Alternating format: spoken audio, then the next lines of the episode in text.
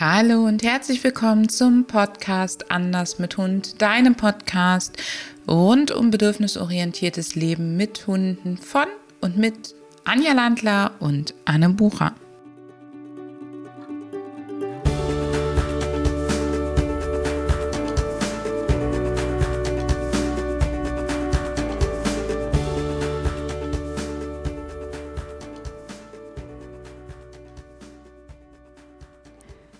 Herzlich willkommen zu einer neuen Podcast-Episode von Anders mit Hund. Heute zu Gast die wunderbare Ines Scheuer-Dinger, Coachin für Jagdhundehalter und Halterinnen und Initiatorin des Projektes Waldbaden mit Hund und Autorin von mehreren Büchern für jagdlich motivierte Hunde bzw. deren Menschen. Und Ines, habe ich noch was vergessen? Nein, das klang gut. Sehr gut. Liebe Ines, wir wollen ja heute über das Thema Überraschung, Überraschung, Jagen und jagdlich motivierte Hunde sprechen und stellen diesen Podcast unter den Titel Jagen ist nicht gleich Jagen. Magst du uns einmal verraten, was du alles ins Jagdverhalten einordnest? Ja, also da ich ja mit vielen verschiedenen, ich sag jagenden Hunden, also Hunden, die jagdlich ambitioniert sind, arbeite und das eben nicht nur die Jagdhunde sind, ist Jagen natürlich ein großes Spektrum. Also es ist nicht ein Klumpen von Verhalten, sondern es ist sehr, sehr breit gefächert. Ein jagender Mops sieht halt einfach anders aus als ein jagender Border Collie. Und ähm, wahrscheinlich, wenn man so über Jagdverhalten nachdenkt, sieht man so die eigenen Hunde und mh, hm, hat da so ein Bild vom Jagen im Kopf. Und das war auch zu Beginn, also ich bin mit Dackeln aufgewachsen, da sah das Jagdverhalten dieser Dackel natürlich ganz anders aus als das, was ich jetzt unter Jagdverhalten verstehe. Und Jagdverhalten ist ja die, die Beutefangsequenz, das fängt mit diesem Orientierungsverhalten an, dann kommt ähm, Fixieren, dann kommt Beschleichen, dann kommt Hetzen, Packen, Töten, Zerlegen, Fressen. Also es ist ein ganzes ganze Reihe von Verhaltensweisen und dann ist es ja auch immer noch abhängig von den jeweiligen Beutetieren, von der jeweiligen Situation. Also das ist so breit gefächert, dass ganz viele Jagdverhaltenselemente auftreten können bei den unterschiedlichen Hundetypen. Ich habe oft das Gefühl, dass die Menschen, wenn sie an Jagdverhalten denken, vor allen Dingen den Hund haben, der wild sieht oder riecht und dann sofort hinterherhetzt. Ja, das ist auch das, was am unangenehmsten meistens für uns ist. Aber ähm, es ist ja ganz unterschiedlich. Ich habe gerade jetzt im Sommer ganz viele Kunden, die sagen, mein Gott, mein Hund hat ein Problem mit Eidechsen. Ähm, weil der einfach an den Mauern steht und wartet, dass da die Eidechsen rauskommen. Und das ist natürlich fern von Rehehetzen, Eidechsen jagen, aber es ist trotzdem Jagdverhalten. Oder Hunde, die Fahrradfahrern hinterherrennen, da geht es jetzt wieder ums Hetzen, aber es gibt ähm, ja auch schon vor dem Hetzen ganz viele Elemente, die problematisch werden können. Mein kleiner Finny ist immer erstmal, wenn da nichts war, so weit gerannt, bis er was gefunden hat. Das war viel, viel anstrengender, weil dort, wo gar nichts war, war das am schlimmsten, weil dann ist der am weitesten gerannt. Ähm, und so ist ähm, der Leidensdruck von Menschen mit jagdlich ambitionierten Hunden auch sehr unterschiedlich, weil die Verhaltensweisen ganz unterschiedlich sind. Absolut. Ähm, wenn, sagst du, mm, dass das Hetzen und Packen sind ja die Sachen, die uns häufig als Problem bekannt sind, ähm, weil sie einfach auch unangenehm sind, weil sie den Hund oder auch uns in Gefahr geben, bringen, vor allen Dingen, wenn das Packen dann ein bisschen ähm, fehlgeleitet ist oder eben an eigentlich nicht Beute klassisch stattfindet. Aber du hast jetzt gerade schon gesagt, dieses stundenlang an Mauern stehen oder irgendetwas anstarren ist auch Jagdverhalten und ähm, kann auch zum Problem werden. Gibt es Dinge, wo du sagst, dadurch wird Jagdverhalten mehr?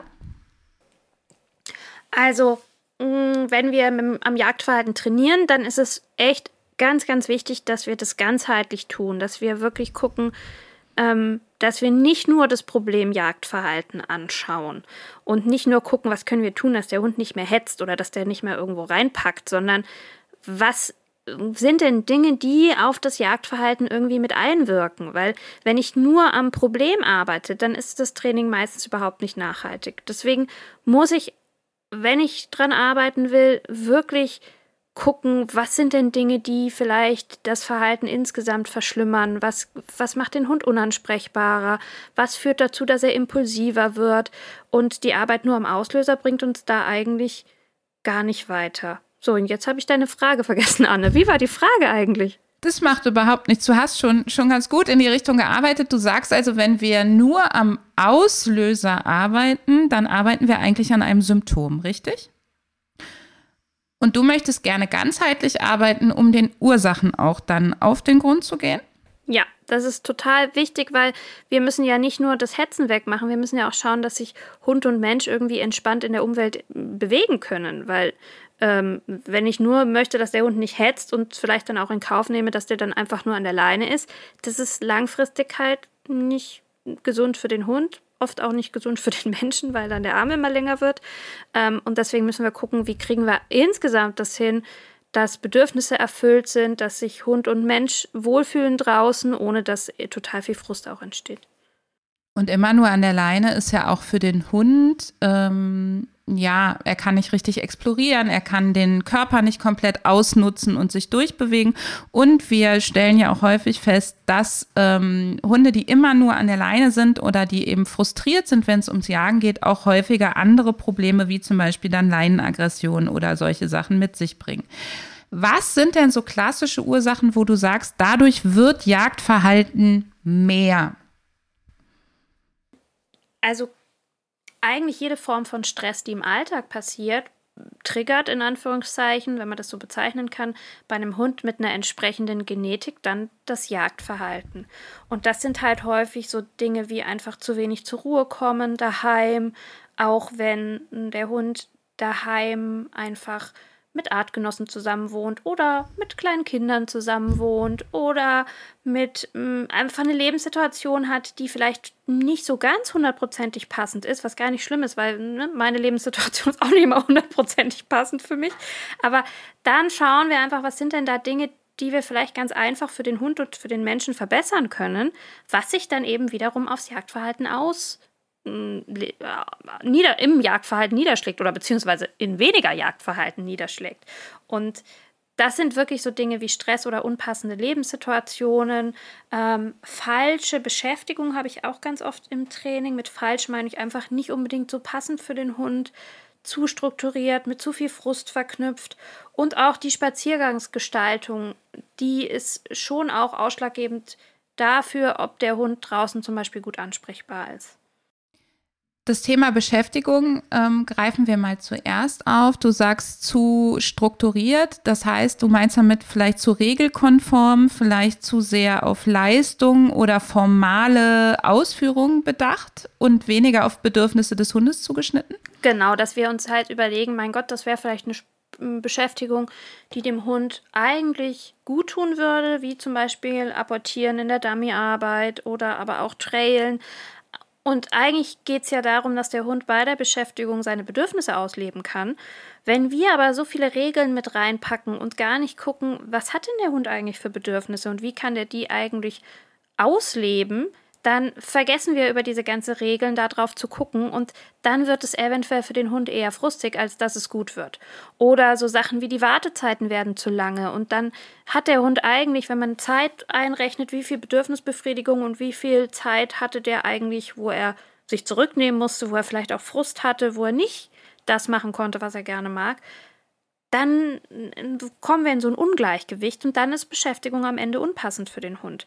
Also da gibt es viele Dinge, die wir bei der Beschäftigung, wo wir drauf gucken müssen, damit es auch wirklich dem Hund was bringt. Ne? Weil man hat ja auch nicht unbegrenzt Zeit und eine drei Stunden Beschäftigung, wenn der Hund am Ende nur 20 Minuten davon Bedürfnisbefriedigung hatte, die ist eher schädlich oder die führt eher dazu, dass der Hund danach mehr Jagdverhalten zeigt, als uns das eigentlich lieb ist. Ich gebe dir da draußen mal einfach zwei Beispiele, ähm, die du vielleicht schon sogar von uns gehört hast. Nämlich zum Beispiel, wenn beim Mantrailing ewig lange Wartezeiten sind, der Hund dann so richtig angeheizt wird und dann auf dem Trail eigentlich nur in der Leine hängt und zieht, dann ist es kein Ersatz für Freilauf oder auch keine äh, sinnvolle Beschäftigung für den Hund, der sich frei bewegen will. Denn er spürt ja die ganze Zeit die körperliche Einschränkung auch durch die Leine und pest eigentlich nur mit hohem Erregungslevel einer Spur hinterher. Beim Dummy-Training wären das für mich so Beispiele wie der Hund hat total gerne was empfangen und trägt das total gerne und würde jetzt gerne mit dem Dummy eigentlich nochmal so eine Freudenrunde drehen und allen zeigen, was er da Tolles geholt hat. Aber er muss schnurstracks zum Menschen zurück, dort brav vorsitzen und es wieder in die Hand abgeben. Wäre das sowas, Ines? Auf jeden Fall. Also an sich ist ja bei beiden Beschäftigung ganz viel Gutes mit drin, was den Hunden was bringt, gerade den jagdlich motivierten Hunden was bringt. Ne? Beim, wie du gesagt hast, beim Trailen, die Suche, die der Hund eigentlich gerne macht, die Nase einsetzen, mit tiefer Nase arbeiten, aber die Struktur außenrum, dass der Hund es dann vielleicht doch nicht so machen kann, wie er das eigentlich gerne machen möchte, dass ein Hund, der eh viel an der Leine ist, in der Beschäftigung nochmal an der Leine hängen muss. Das müssen wir wieder als quasi kleine Minuspunkte bei der Beschäftigung mit einrechnen. Und am Ende geht es darum, wie viele Minuspunkte hat die Beschäftigung und wie viele Pluspunkte hat die Beschäftigung.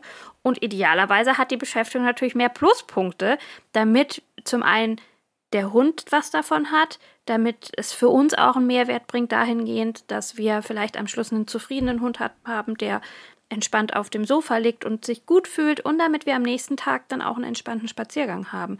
Wenn ich aber einen Hund habe, der beim Dummy-Training eine Stunde lang durchfiebst, weil er eigentlich immer nur dran sein möchte und gar nicht zuschauen kann, wie die anderen arbeiten und das total frustig ist für den, dann ist das kontraproduktiv. Und da muss ich als Hundehalter einfach drauf schauen, was ist denn passend für meinen Hund. Natürlich soll es dem Hundehalter auch noch Freude machen, das kommt natürlich dazu. Ähm, und ähm, weil das merkt ja auch der Hund, wenn der Mensch das nur macht für den Hund, sondern man soll ja auch was gemeinsam machen, aber wir müssen eben gucken, dass wir am Ende mehr Pluspunkte haben als Minuspunkte, weil sonst ist es blöd. Es darf also dir auch Spaß machen, es darf auch strukturiert sein, es sollte sogar strukturiert sein, sonst entsteht auch wieder Frust. Es sollte einfach genügend Freiraum sein, dass der Hund seine persönlichen Bedürfnisse da drin dann auch tatsächlich ausleben kann. Auf jeden Fall. Und was finde ich auch noch ein ganz wichtiges Thema ist, dass wir gucken, dass wir Übergänge halt gut gestalten. Du hattest es ja beim Trailen auch schon erwähnt, wenn der Hund gut angeheizt wird von Kaltstart hin zu, ja, und jetzt bringst du Leistung und danach sofort wieder ins Auto gepackt wird, das macht am Ende halt auch total Frust. Und das wäre, das ist einfach schade, weil wir es mit einfachen Mitteln dem Hund halt auch leichter machen können und ähm, da mehr rausholen können aus der Beschäftigung. Ich habe da ein ganz feines Beispiel. Ich durfte mal in der Schweiz eine Nasenarbeitsausbildung mitbegleiten und da war ein ganz junger Flat-Coated Retriever Rüde ähm, dabei. Und nach wenigen Wochenenden, also wir haben immer wochenendweise gearbeitet und dann war es wieder online, ähm, stellte sich für den Besitzer heraus, ähm, dass er der Meinung war, sein Hund ist ein Eindurchgang-Hund sozusagen. Ein Durchgang, den macht er super und danach wird es deutlich schlechter. Und ähm, dann haben wir uns das nochmal ganz konkret angeguckt und unter die Lupe genommen und dann ist rausgekommen, dass der Hund eigentlich, klar, ein junger Rüde, der hatte das Bedürfnis, da das Umfeld richtig zu erkunden. Er ist aus dem Auto rausgekommen, durfte auch kurz erkunden, hat dann seinen einen Einsatz gelaufen und dann musste er aber nach zwei, drei Einsätzen, also wenn es fertig war, musste er wieder ins Auto. Und alleine das danach ihn nochmal erkunden lassen, hat dafür gesorgt, dass er auf einmal viel mehr Durchgänge geschafft hat, weil dieses direkt wieder ins Auto hat halt den letzten Durchgang im Prinzip seiner Nasenarbeitsaufgaben gestraft. Ja, das heißt, der Hund hat gelernt, nach dem letzten Durchgang muss ich wieder ins Auto. Ist zwar motiviert gestartet, aber hat eben gelernt, okay, nach zwei, drei Durchgängen geht es ins Auto und dann war er beim letzten schon total unkonzentriert, weil er eben wusste, es geht ins Auto und er darf nicht nochmal erkunden.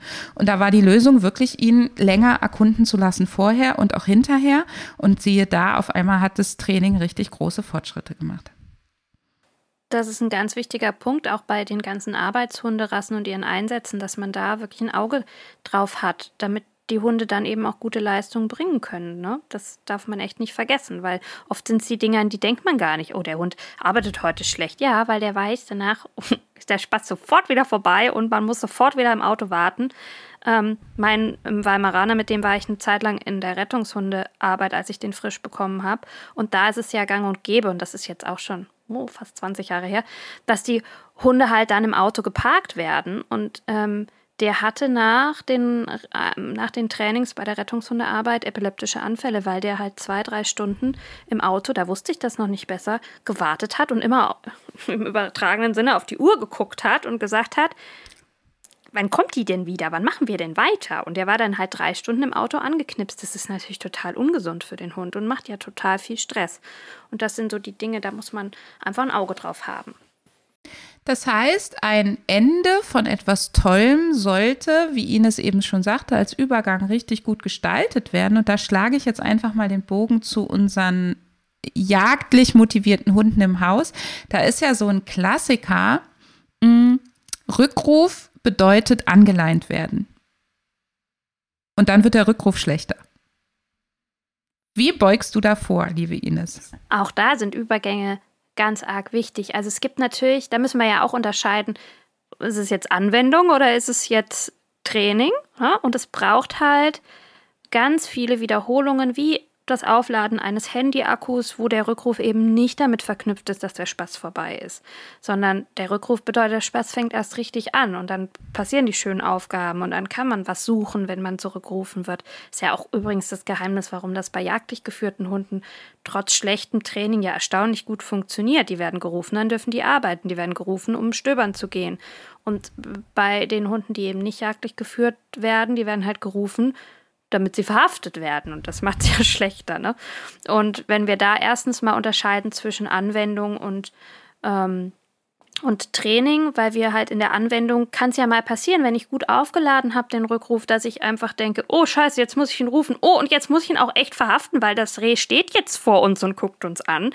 Da kann ich jetzt nicht mehr lange sagen, oh, dann warten wir mal mit Anleihen und dann gucken wir noch ein bisschen, sondern da gibt es ja Notsituationen. Aber das ist ja nicht schlimm, wenn ich vorgearbeitet habe, wenn ich vorgebeugt habe. Oder eben, wenn ich danach wieder nacharbeite. Und im Training achten wir halt wirklich extrem darauf, dass nach dem Anleihen noch was Schönes passiert. Dass der Hund erstmal herkommt und dann wird er belohnt. Und das Anleihen übe ich dann quasi einzeln nochmal zusätzlich, dass der Hund weiß, oh cool, wenn die Leine dran kommt, passieren auch nochmal schöne Dinge. Und so kann ich dem ja ganz gut vorbeugen, dass der Hund da echt im Training ein Pölsterchen hat mit, hey, Anleihen, ist cool und zurückgerufen werden ist cool und die Kombis noch viel cooler angeleint werden, äh, abgerufen werden und angeleint werden. Und dann ist das auch in einem in einer blöden Situation, wo eben irgendwie ich den Hund ganz, ganz schnell anleihen muss, auch kein großes Problem mehr. Ihr wisst jetzt also, dass An Rückruf nicht automatisch Anleihen und Anleihen nicht automatisch Spaß, Ende des Spaßes bedeuten sollte, damit ihr genau diesen Effekt eben schon mal umgeht. Ines, kommen wir mal zu dem zweiten Punkt, den du vorhin gesagt hast, nämlich dem Punkt, wie gehen wir mit unseren Hunden spazieren? Das hat einen großen Einfluss aufs Jagdverhalten. Und ähm, vielleicht magst du uns da berichten, was für dich so das erste Indiz dafür ist, dass ein Hund oder sein könnte, dass ein Hund wild entdeckt hat? Mm, also auch das ist natürlich ein bisschen abhängig vom Hund. Wenn es jetzt ein untrainierter Hund ist, der noch keine großen Erfahrungen hat, dann haben wir ja meistens ein Indiz schon, dass die Hunde die Nase hochnehmen oder auch runter machen und aufgeregter werden, mehr Bewegung im Körper ist oder aber auch bei den Vorstehhunden weniger Bewegung im Körper ist, dass die stehen bleiben und erstmal gucken. Das sind so die ersten Anzeichen. Wenn man aber jetzt einen Hund hat, der schon ein bisschen den Menschen trainiert hat vielleicht oder schon ein bisschen Erfahrung mit dem Menschen gesammelt hat und ähm, jagdlich ambitioniert ist, dann verschwinden ja auch oft diese Vorzeichen, weil die Hunde ganz schnell lernen, huiuiui, hier riecht's gut, aber ey, immer wenn es hier so riecht und ich mache die Nase hoch, dann kommt mein Mensch und verhaftet mich. Oder dann kommt mein Mensch, ruft mich ab oder im blödsten Fall schmeißt die Leine nach mir. Und dann lernen Hunde ja nicht mehr diese ersten Anzeichen zu zeigen. Dann laufen die ganz possierlich so auf dem Weg und dann riechen die was und sagen, oh, aber Nase hoch, keine gute Idee. Und dann laufen die weiter und auf einmal macht's Pütsch und dann sind die halt weg. Und deswegen gibt es durchaus Hunde, die das nicht mehr so arg zeigen. Und es gibt auch Hunde, die haben das Stehen, das Fixieren gar nicht so arg mit drin. Da geht das alles auch schneller. Da müssen wir Menschen natürlich auch gut gucken, damit wir das entdecken. Die Kombination, ein Hund, der das nicht mit drin hat und der halt schon gelernt hat, dass Jagdverhalten zeigen, auch nicht so erwünscht ist vom Menschen, mit dem müssen wir natürlich erstmal an ein bisschen milderen Auslösern arbeiten, damit wir da wieder einen Fuß in die Tür kriegen oder auch erstmal an anderen Auslösern arbeiten, dass der lernt, hey, ich darf auch Dinge zeigen. Aber das erste Anzeichen oder das erste Indiz ist meistens ein kurzes Innehalten oder aber auch mehr Bewegung im Körper. Das gibt die Hunde, die werden dann so wie kleine Pferdchen, ähm, das kennt man vielleicht, ne? Oder, und dann geht die Nase noch mit hoch. Spätestens, wenn sie dann kurz stehen bleiben, dann wissen wir, oh ja, danach könnte es sein, dass sie losrennen. Und diese Vorboten möchten wir ja übers Training so groß wie möglich machen, damit der Hund quasi mit dem Leuchtpfeil uns zeigt, es ist soweit, ich habe was gesehen und sich dabei weiter in unserem Radius befindet, richtig? Auf jeden Fall. Und das ist ja auch das das Sinnvolle im Training, dass wir gucken, dass Jagdverhalten nicht per se total schlecht ist oder dass der Hund das alles gar nicht mehr machen darf, weil, also wenn man jetzt einen gut durchselektierten Jagdhund oder Hütehund hat, dann besteht er ja zu 90 Prozent aus diesem Verhalten. Und wenn ich dann sage, das ist alles verboten, dann werden halt ganz schnell andere Verhaltensprobleme aufploppen. Und deswegen ist wichtig, wie du gesagt hast, dass wir eben dem Hund zugestehen und sagen, hey, zeig uns das doch. Du darfst deine Nase einsetzen, du darfst deine Augen und deine Ohren einsetzen, das ist alles okay. Du zeigst uns das und dann schauen wir, was wir damit machen. Das ist ja auch so viel weniger frustrierend und so viel schöner für den Hund, dass er mit uns mit gemeinsam was tun kann. Und ja, jetzt werden einige sagen, ja, aber wie soll denn das mit einem Terrier funktionieren? Ja, auch mit einem Terrier funktioniert das. Das ist natürlich ein bisschen vielleicht schwieriger als mit einem typischen Pointer, der dann steht und einfach steht. Aber das funktioniert natürlich schon, weil die Alternative zu sagen, hey, alles Jagen ist verboten, die ist für den Hund ja auch nicht besonders erstrebenswert. Absolut nicht. Und wir haben ja immer als Ziel, dem Hund so viele wie mögliche Freiheiten zu geben, ohne die Umwelt in Gefahr zu bringen tatsächlich. Und ich weiß zum Beispiel bei uns mit der Mini damals, ich habe mich ja überhaupt nicht getraut, die von der Leine zu geben. Ich habe immer gesagt, die ist sofort weg. Und das Jagdverhalten war viel, viel exzessiver, solange ich sie nicht von der Leine gelassen habe. Seitdem sie regelmäßig in den Freilauf kann, und damit meine ich nicht, dass ich sie abends in der Dämmerung äh, bei 100 Rehsichtungen äh, weiter durch den Wald brettern lasse, sondern eben auf strukturierten Strecken in bestimmten Situationen ähm, und das sind gar nicht unbedingt die Situationen, wo ich weit gucken kann.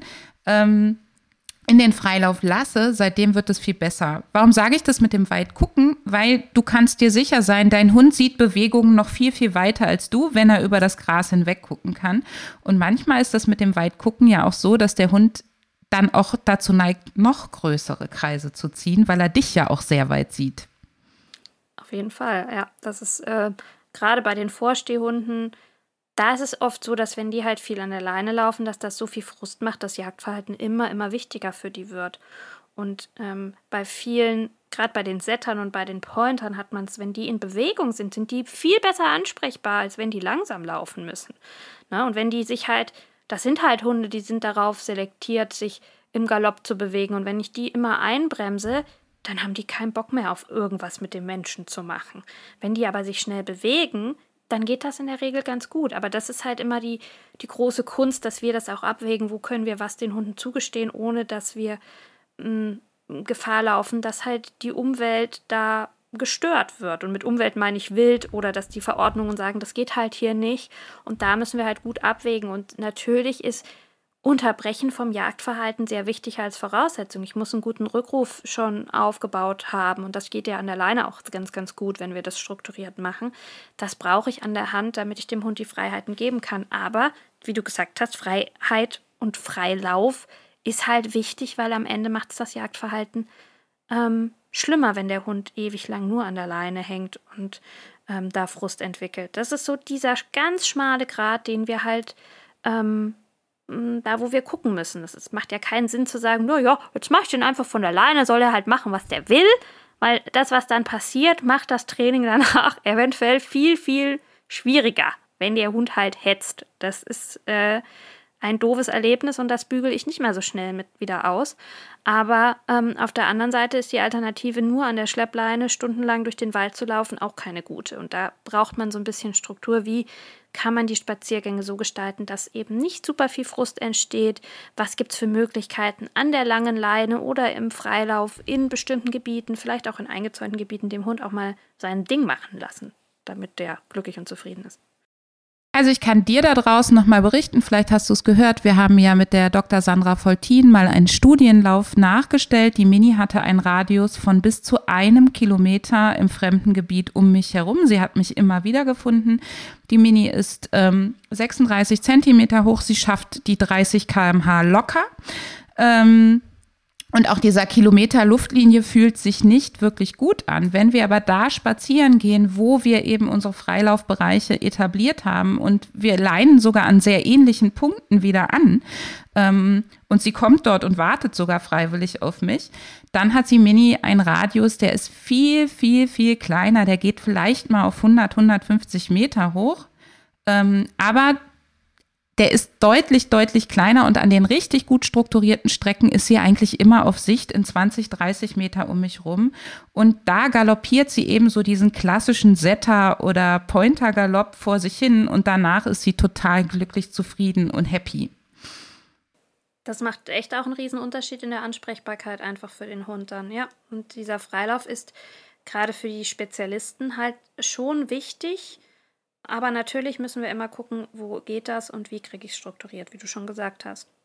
Und wenn es für dich jetzt noch gar nicht geht, dann verzweifel nicht. Erstens kannst du mit einem strukturierten Training immer mehr Freiheiten für deinen Hund rausholen. Und dann gibt es ja auch so Aktionen wie die Schnüffelgärten, eingezäunte Hundewiesen etc. Nicht die, wo sich dann 30 Hunde tummeln, aber es gibt ja immer mehr Projekte. Hier in der Nähe gibt es auch eins, da gibt es 20.000 Quadratmeter eingezäunt. Da bist du dann alleine, das mietest du gegen Geld. Und dann kann der Hund da mal ein bisschen frei laufen und du kannst in der Zeit den Hund einfach mal machen lassen und wirst merken, dass das richtig viel für den Hund macht. Ines, jetzt ist ja ein begehrtes Hilfsmittel häufig die Schleppleine, um den Hund zu sichern. Ähm, trainierst du viel mit Hunden mit schleppenden Leinen, also mit hinter sich herschleifenden Leinen? Es gibt ja vielen Menschen die Sicherheit, dass der Hund damit eben langsamer ist oder sie das Gefühl haben, noch einzuwirken.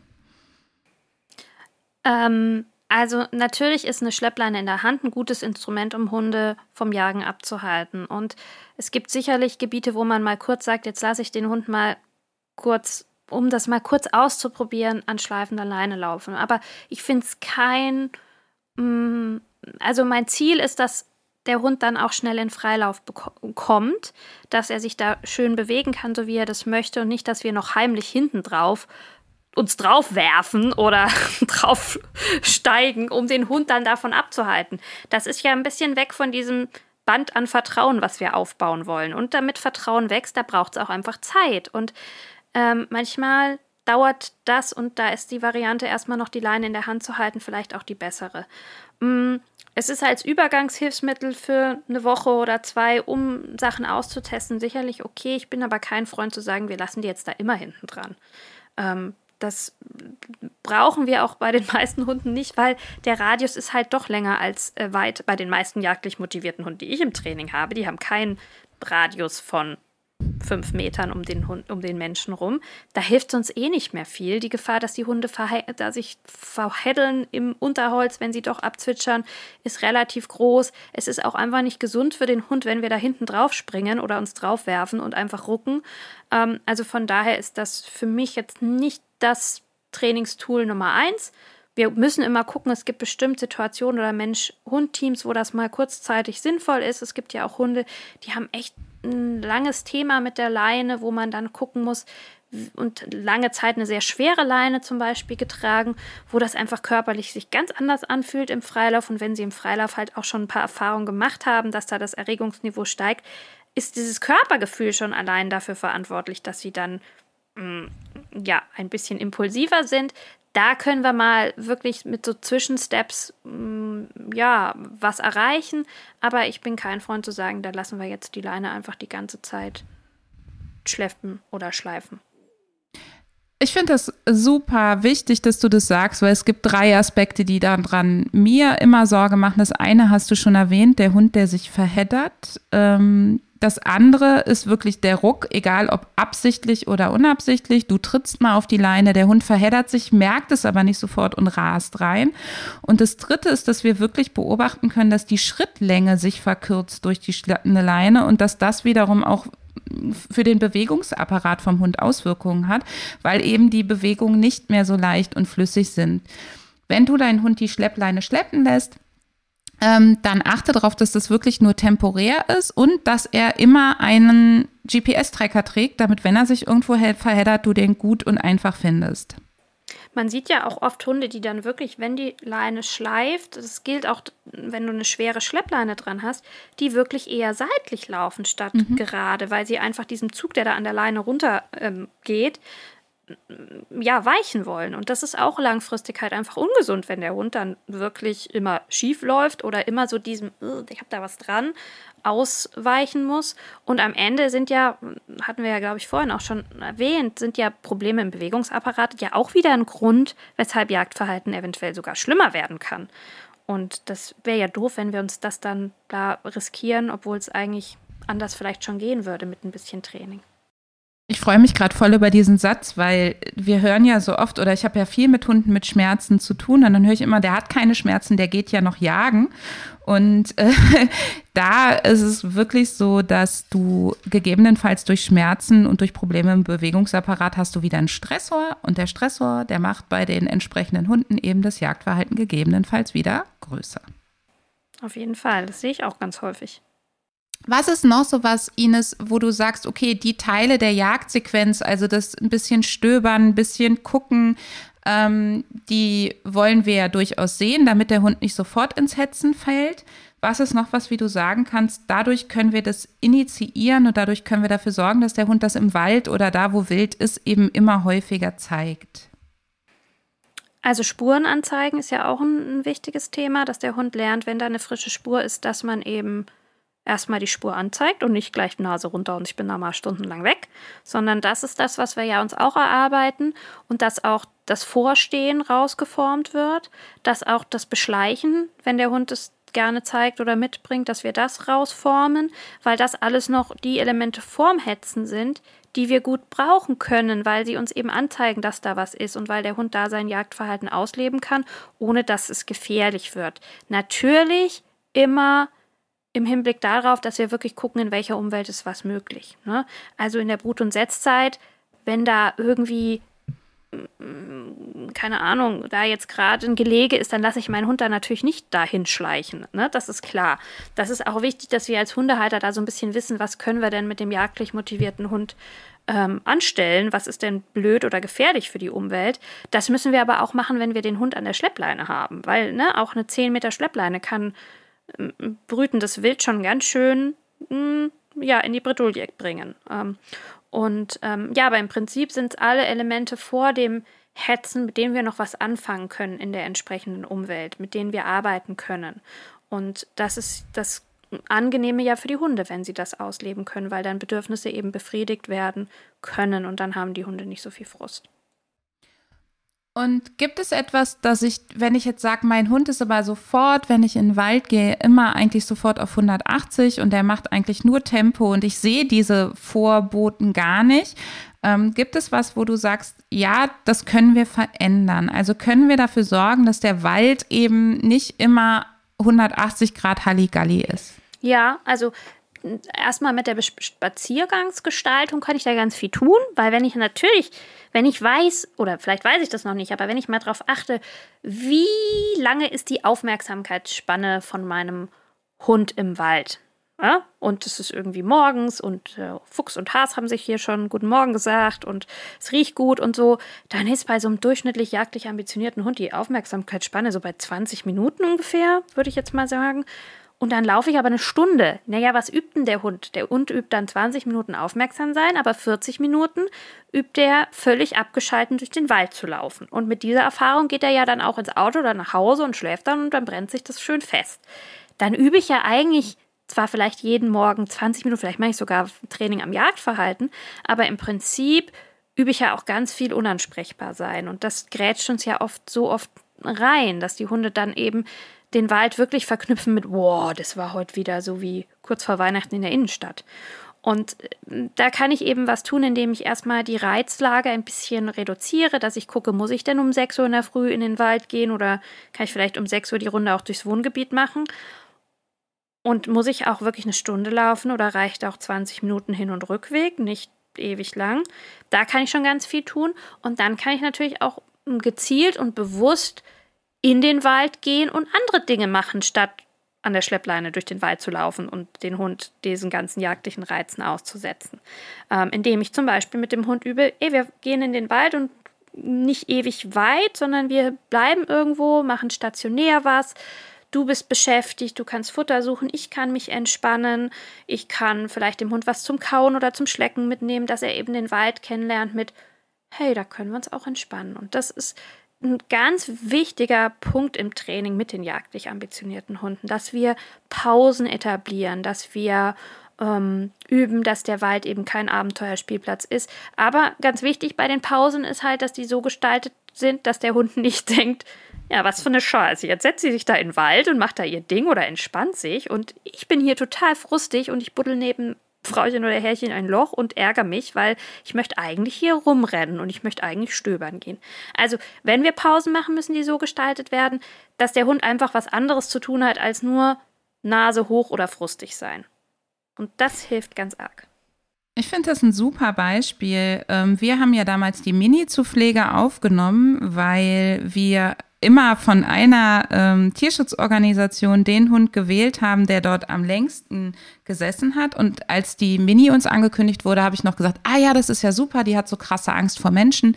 Ähm, wir können von hier aus sofort so Gassi gehen, dass wir niemandem begegnen und sofort im Wald sind. Ha, ha, ha. Die Mini konnte genau zwei Minuten mit uns im Wald. Dann hing die hysterisch schreiend in der Leine.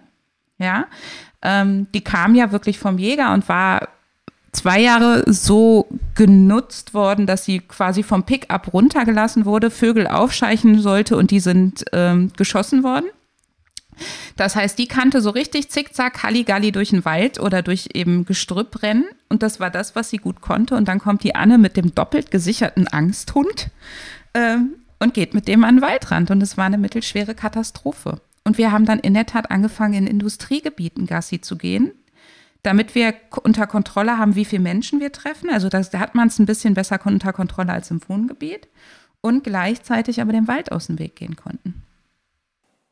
Ja, das ist durchaus echt manchmal eine Herausforderung, aber das, das bringt dann auch relativ schnell ja auch sehr viel, wenn man das entkoppelt. Ne? Also ähm, da zu gucken, was hilft denn dem Hund jetzt in dem Moment, heißt ja nicht, dass wir die nächsten drei Jahre nur noch im Industriegebiet spazieren gehen, aber wir müssen es halt dem Hund am Anfang einfach machen, damit er überhaupt was lernen kann, weil ne, kurz vor Weihnachten in der Innenstadt kann ich auch nichts mehr lernen. Und so hat sich wahrscheinlich die Mini auch gefühlt, wie sie am Waldrand war. Und da hättest du natürlich dich nicht hinhocken können und sagen, hey Mini, jetzt machen wir eine Pause und du kannst hier ein bisschen einen Kong lutschen. Da hätte dir dir wahrscheinlich auch einen Vogel gezeigt, ne? Die hätte überhaupt nicht gegessen, genau. genau. Und ich finde dein, dein kurz vor Weihnachten in der Innenstadt super. Mein Vergleich an der Stelle ist immer, stell dir ein kleines Kind auf der Kirmes vor und wir nehmen es an die Hand und es sagt immer, ich will und du ziehst es einfach weiter. Nein, nein, nein. Und dann ist es eine Persönlichkeitsfrage des Kindes, was es tut, oder? Ja, auf jeden Fall. ich weiß genau, was du meinst.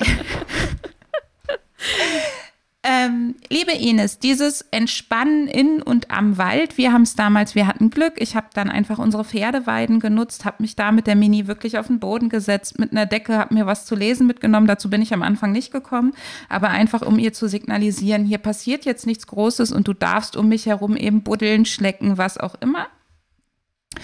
Das kann, kann man ja lernen. Also ich fand es am Anfang für mich, ich hatte damals keine Begleitung, ich fand es super schwierig, weil ich immer Angst hatte, meinen Hund zu überfordern, doch zu viel zu machen. Ähm, auch so, wenn der am Anfang gar nicht lernt, sich da drin zu entspannen, ähm, gefühlt oder die ersten Versuche nicht so glückend, das kann man ja lernen und das kann man nicht nur bei mir im Jahresprogramm lernen, sondern vor allen Dingen bei dir in deinem tollen Kurs Waldbaden mit Hund, richtig? Genau, da kann man das auch lernen und die Vorstellung, also eine Zielvorstellung ist natürlich, du gehst mit deinem Hund in den Wald und es gibt ja so Hunde, die machen das auch voll mit. Ja, mit denen geht man in den Wald und nimmt man sich ein Deckchen hin, dann setzt man sich zwei Stunden hin, der Hund entspannt sich, ich entspanne mich. Super, ja. Ähm, da gibt es ein paar Hunde, mit denen funktioniert das und dann kann man gleich anfangen, dass man nur noch was für sich macht und guckt, dass dem Hund dabei gut geht. Prima. Die meisten Hunde, die dieses Programm oder die Menschen mit den Hunden, die das Programm machen, da machen das die Hunde natürlich nicht easy peasy mit. Ganz im Gegenteil. Ne? Also ich erinnere mich an meine ersten Einheiten mit dem kleinen, damals kleinen Finny, der dann relativ schnell an meinem Arm hang und da reingebissen hat, weil er sich dacht, wahrscheinlich dachte, sag mal, die spinnt jetzt völlig, können wir jetzt weitergehen? Wie so das Kind aus der Kirmes, was gesagt hat, hey, überall alles toll und du spinnst ja wohl hier. Und deswegen muss man natürlich das Schritt für Schritt mit dem Hund aufbauen. Es gibt ja Entspannungsutensilien, die uns da helfen, die wir auch aufbauen können, die wir dafür nutzen können. Aber genauso muss ich mit dem Hund in kleinen Schritten das erarbeiten. Und Allein für manche Hunde ist es schon ein Thema, wenn wir im Wald erstmal stehen bleiben. Wenn die das nicht kennen, dann sind die relativ schnell frustig und die müssen lernen, hey, man kann auch mal stehen bleiben, man kann sich mit der Umwelt langsam beschäftigen.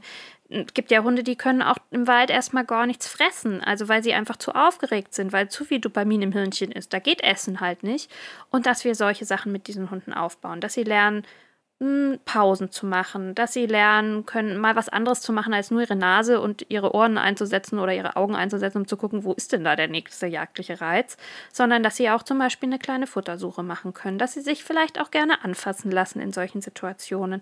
Das kann man alles mit dem Hund erarbeiten und lernen und das macht auch riesen Spaß, weil relativ schnell hat man einen Hund, der ist dann mal fünf Minuten beschäftigt, weil er es eben schafft, längere Zeit Futter zu suchen oder weil er es schafft, mal einen Kong oder eine Kaustange zu nehmen. Und dann kann ich mich auch um mich kümmern. Und das ist ja auch ganz wichtig, gerade im Training mit dem jagenden Hund, weil normalerweise besorgt man sich ja einen Hund, weil man gerne draußen unterwegs ist und weil man so die Vorstellung hat, sich zu entspannen. Und wenn man so einen jagdlich ambitionierten Hund hat, dann driften die Vorstellungen von Hund und Mensch da ja schnell auseinander und dann gibt es ja auch Frust für den Menschen. Und ich finde es gerade da schön, wenn der Mensch auch mal die Gelegenheit kriegt, Zeit für sich zu haben im Wald und auch Entspannung mit dem im Wald zu haben, ohne dass er hinten an der Leine hängt an einem ziehenden Hund und sich denkt, oh, das habe ich mir irgendwie anders vorgestellt mit meinem jagenden Hund. Sehr cool. Wir verlinken dir Ines ähm, Projekt Waldbaden mit Hund. Der nächste Kurs startet wann, Ines? Am 15. September am 15. September, wenn du dazu Lust hast, dann nimm das auf jeden Fall mit. Ich kann es dir nur von Herzen empfehlen. Mm. Und Ines, du hast, glaube ich, auch noch ein paar freie Plätze in deinem Projekt Freilauf, was wieder am 1.10. Ähm, startet. Magst du uns da drei Sätze zu sagen, was das Projekt Freilauf ist? Genau, das Projekt Freilauf ist ein Online-Programm, wo ich Menschen mit ihren jagdlich ambitionierten Hunden, also es müssen nicht nur Jagdhunde sein, wir hatten auch schon ganz andere Hundetypen im Projekt Freilauf, die ich begleite. Und es geht nicht unbedingt, deswegen heißt es ja auch Projekt, dass der Hund danach einfach überall und immer frei läuft, sondern es geht darum, dass wir uns in Richtung Freilauf arbeiten, dass wir gucken, dass die Hunde weniger Frust auf den Spaziergängen haben, dass sie entspannt unterwegs sein können, dass Freilauf in bestimmten Gebieten eben möglich ist, aber dass vor allem Spaziergänge wieder Spaß machen. Das ist so das Ziel und ähm, da geht es um ähm, Arbeit an Auslösern, es geht um Leidenführigkeit, es geht um Spazierganggestaltung, aber es geht auch ganz viel um das Außenrum. Was sind denn Dinge, die aufs Jagdverhalten so einwirken, wo wir vielleicht noch ganz einfach ein paar Rädchen drehen können, damit das Training hm, einfacher und entspannter wird. Weil meistens hängt man ja in diesem Thema schon relativ lange drin und ähm, hat vielleicht sich schon versucht, Hilfe zu holen oder hat ähm, Videos dazu geschaut und ist so in diesem Trainingsmodus. Und mit dem Projekt Freilauf möchte ich einfach, dass wir das